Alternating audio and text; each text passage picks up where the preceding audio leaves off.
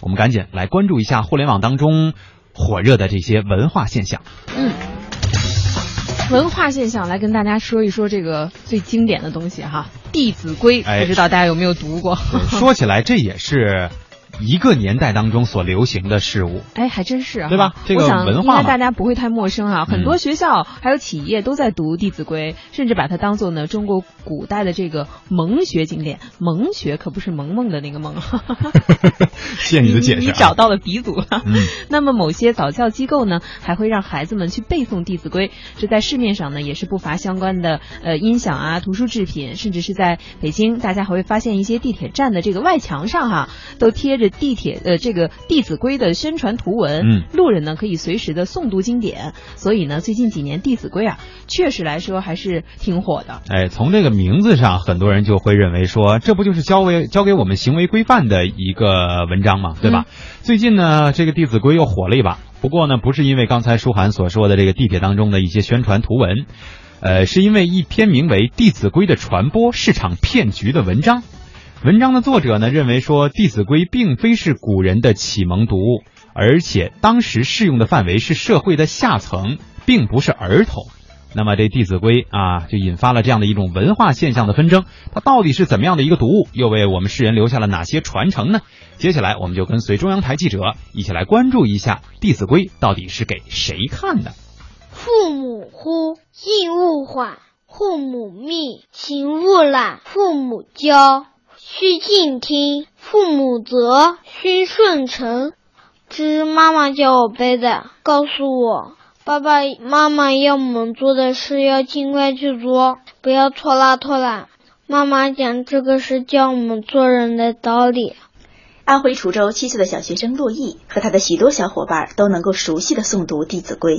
不过最近有学者翻出了《弟子规》的前世今生。清代文献研究者黄晓丹说，《弟子规》的作者李毓秀是清代山西绛州的一位秀才。《弟子规》在作者死后一百多年才被人们注意到，所以现代宣传中说古代出现那么多贤人君子，写下那么多唐诗宋词，都是因为古人从小读《弟子规》，这是不合适的。人文学者孙洪刚说，《弟子规》的作者李毓秀的确是清朝人。李老夫子他是这个清朝啊和顺治年间的人。这老先生当年他他这自己办私塾，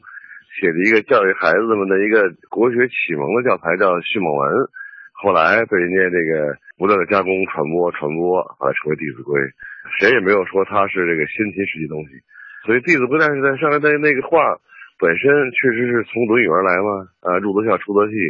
谨而信，泛而众，就是一个最基本的做人做事的基本礼仪、基本礼貌、基本行为规范。清代文献研究者黄晓丹讲稿中提到，《弟子规》最初的使用环境是祠堂、茶馆、书馆，使用对象是干完农活的成年人，适用范围是社会下层。《弟子规》里面对儿童的童真童趣没有一点欣赏的意味，因为它本来就不是专门写给儿童的。对于《弟子规》中缺乏童趣的说法，中国人民大学哲学系教授肖群忠有着自己的看法。也许蒙学的传播对象不一定是学生，给百姓传播当然也是好的。它这个传统化的传播一定要是有有童趣嘛，而且他人之初性本善这种三字的是一个我们从这个宋明以后的传统的这么一个文化的写作方式，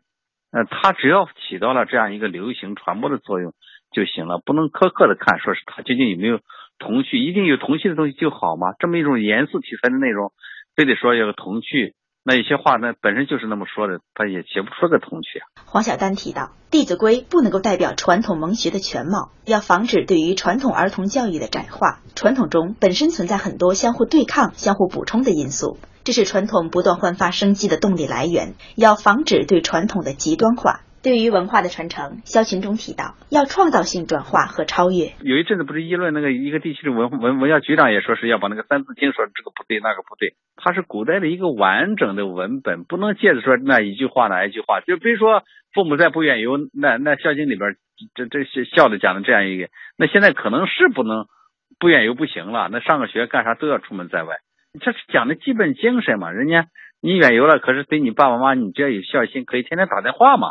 主要的问题还是吹毛求疵，想否定一种坚持这个对呃这个这个西学的这个立场的人，有些人的话，往往是要否定，借着这个东西否定传统文化的推广弘扬。当涉及到那些与现代生活相距甚远的内容时，黄晓丹认为，《论语》和《弟子规》带来的感受很不一样。《论语》不是一个行为规范，而是一个建议；但是《弟子规》中的每一句都是在说你要怎么样怎么样，以强烈的训导口吻和死板规定对你提出种种要求。这使我们必须歪曲自己的生命经验来凑这个文本，导致生命体验的虚假化。其实每个人对经典作品有着自己不同的看法，学术研究当然也可以百家争鸣。不过依然没有阻挡企业、学校的许多人对于《弟子规》的学习热情。有着二十三年语文教学经验的高燕老师说，《弟子规》在仁义礼信等方面都饱含着中国传统美德的价值观，不能够否认，它是一本培养孩子心智的好读物。对他的修养，包括那上面有孝敬老人的呀。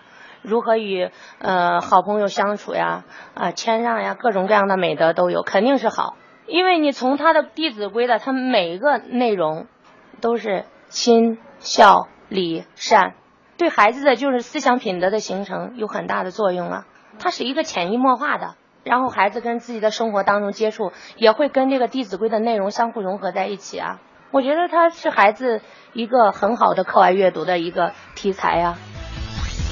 好，感谢我们中央台记者的这个报道哈，采访了这么多的专家学者，从中呢，我比较支持刚才所这个人民大学哲学系的那位教授所说的这个观点。嗯，呃，这个很多传统文化呀，那当当年啊，那是非常的流行也好，或者说它是一个行为的规范，放在现在的这个社会当中，肯定会有它的这个弊病，或者说会有它的这些呃跟社会不融合的地方。嗯，我们只要结合着现代的这个。呃，社会形式形态也好，去改变，相应的进行修改，去实行就 OK 了，嗯，而不是说一味的，就是说老祖宗说的这是错的，对吧？嗯，这东西本来其实也没有什么对和错之分嘛。对，到底是哲学老师哈，这个思想体现的就是批判的继承。对，不能因为说不适用于现在这个社会了，就否定它的这个推广的作用啊。